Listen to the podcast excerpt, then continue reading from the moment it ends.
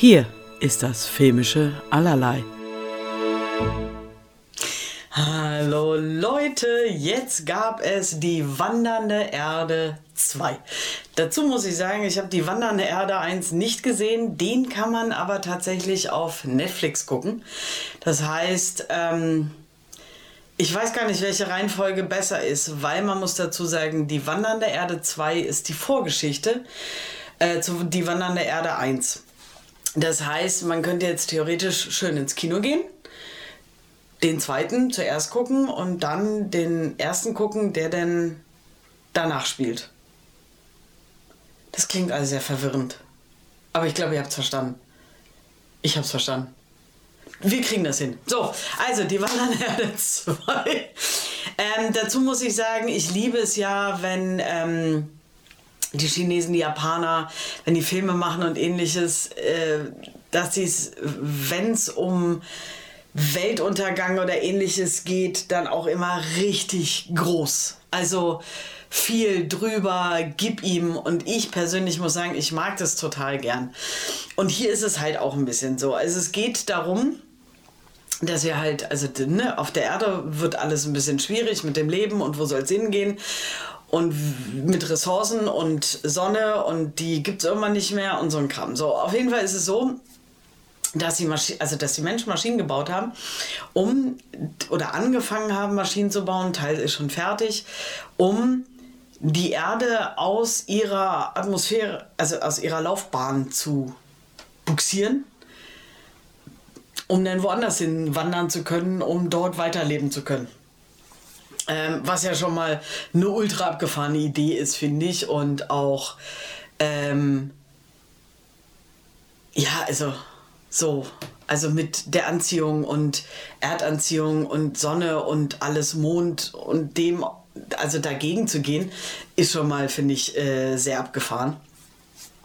Und dann gibt es halt auch so, äh, in Anführungsstrichen sowas wie Fahrstühle, wenn man so will, äh, zum Mond und so. Also das ist dann so also ganz abgefahren.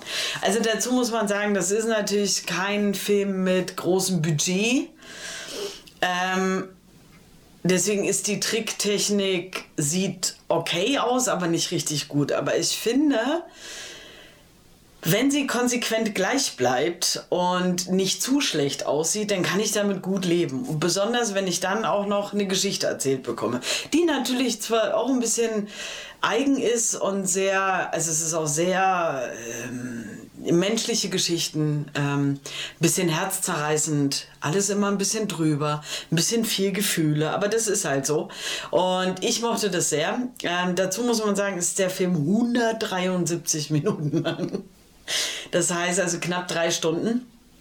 Ähm, ich finde aber tatsächlich, es ging. Also ist klar, es gibt so ein, zwei Stellen, da zieht er sich schon ein bisschen. Aber tatsächlich war ich dabei. Ich hatte, fand das sehr interessant. Und was ich ähm, bei diesem Film äh, sehr spannend finde, ist, ich glaube, es werden um die sechs Sprachen gesprochen. Ich glaube, das ist im ersten auch schon so. Äh, das ist sehr multikulturell und es geht ja darum, die Welt zu retten und alle müssen zusammenarbeiten und auch die Russen und die Chinesen und ähm, die Europäer und alle halt müssen irgendwie zusammen. Und am Anfang des Films, also wir haben den im Original mit Untertitel gesehen, war ich ein bisschen irritiert, weil da redet der Russe mit dem Chinesen und jeder redet in seiner Sprache und sie verstehen sich. Ich dachte? Also einer muss ja wenigstens die Sprache des anderen können. Ziemlich schnell wird geklärt, die haben einen Knopf im Ohr und der direkt übersetzt und dadurch können die sofort ganz fließend miteinander reden.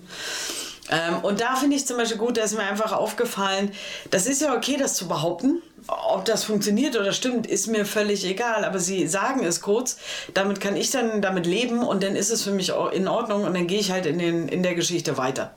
Und oft wird sowas aber einfach vergessen oder äh, das wirkt dann alles irgendwie komisch. Und hier war das sehr äh, fließend, sehr homogen, das passte alles gut zusammen und ich dachte mir, ja, okay, alles klar, super, passt. Ähm, und äh, dann wird über einen, einen Wissenschaftler spielt er eine relativ wichtige Rolle. Der Hauptdarsteller hier aus dem Film ist, wenn ich es richtig gesehen habe, auch der Hauptdarsteller aus dem ersten, äh, den ich noch nachholen muss. Das habe ich noch nicht geschafft, aber gerade ein bisschen ähm, eigenwillig in meinem Leben, deswegen ähm, schaffe ich das manchmal nicht so. Genau, und deswegen. Aber ich, also wenn er ähnlich gut ist wie der zweite, beziehungsweise vielleicht sogar noch etwas besser, weil es der erste ist, manchmal ist es ja so, äh, dann freue ich mich schon sehr drauf, den zu sehen. Ich gebe dem eine 7 von 10.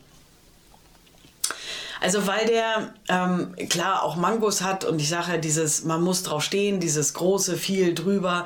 Wenn da mal kurz irgendwie ein Angriff stattfindet, dann ist das auch nicht mal kurz ein Angriff, sondern dann ballert es da mal richtig. Und ich mag das und darauf muss man aber auch stehen und deswegen ähm, kriegt er eine 7 von 10 von, bei mir und ich mochte die Darsteller. Ich, ja, ich mag diesen ganzen Kram. Deswegen, und ich sage, ich mochte die, also die Tricktechnik ist auf jeden Fall okay. Die ist nicht schlecht. Aber sie ist halt auch nicht überragend. Aber sie ist konsequent den ganzen Film durch und dann gewöhne ich mich dran und dann ist das für mich okay. Ähm, hier spielen mit Wu Ying, Andy Lau und Li Xuejian und noch so viele andere, aber das Namen und die, hm, okay. Ähm, Regie hat äh, Fraut Wo? Frau, hm? Der hat auch die Wandernde Erde 1 gemacht, sonst kenne ich nichts von ihm. Also ich kenne ja auch die Wandernde Erde 1 nicht, aber sonst die anderen Filme, die er gemacht hat, sagen mir nichts. Ähm, also ich finde definitiv, wenn man diesen Film sehen will, und da Lust drauf hat, dann bitte, bitte, bitte in einem großen Kino machen. Weil das ist auf jeden Fall ein visuelles Spektakel, dieser Film. Das lohnt sich absolut, das auf einer großen Leinwand zu gucken. Das hat der verdient, das braucht der. Ähm, weil da ist auch zwischendurch echt ordentlich was los. Und äh, deswegen empfehle ich den auf einer großen Leinwand zu gucken. Ich habe tatsächlich keine FSK gefunden, zumindest nicht zu dem Zeitpunkt, als ich das Video hier mache. Ich vermute, der kriegt eine 12. So, schätzungsweise. Ich weiß es nicht genau. Der startet in den deutschen Kinos am 21.12.23. Ähm, ja, also ich finde, also wer solche Filme mag, also große Spektakelfilme aus diesem Bereich, der sollte sich den auf jeden Fall ähm, angucken. Und äh, wenn euch die Kritik gefällt, gerne abonnieren. Ich würde mich sehr freuen und die Glocke aktivieren, damit ihr immer informiert bleibt, wenn ich neue Videos rausbringe. Ähm, ja, also ich hatte, also ich war dabei. Ich habe das genossen. Ich mochte das. Der ist nicht überragend, aber ich finde, er ist tatsächlich wirklich gut. Ich tendiere auch eher zu einer 7,5 als nur zu einer 7. Und äh, wenn ihr den guckt, bitte im Kino. Und dabei habt bitte ganz viel Spaß.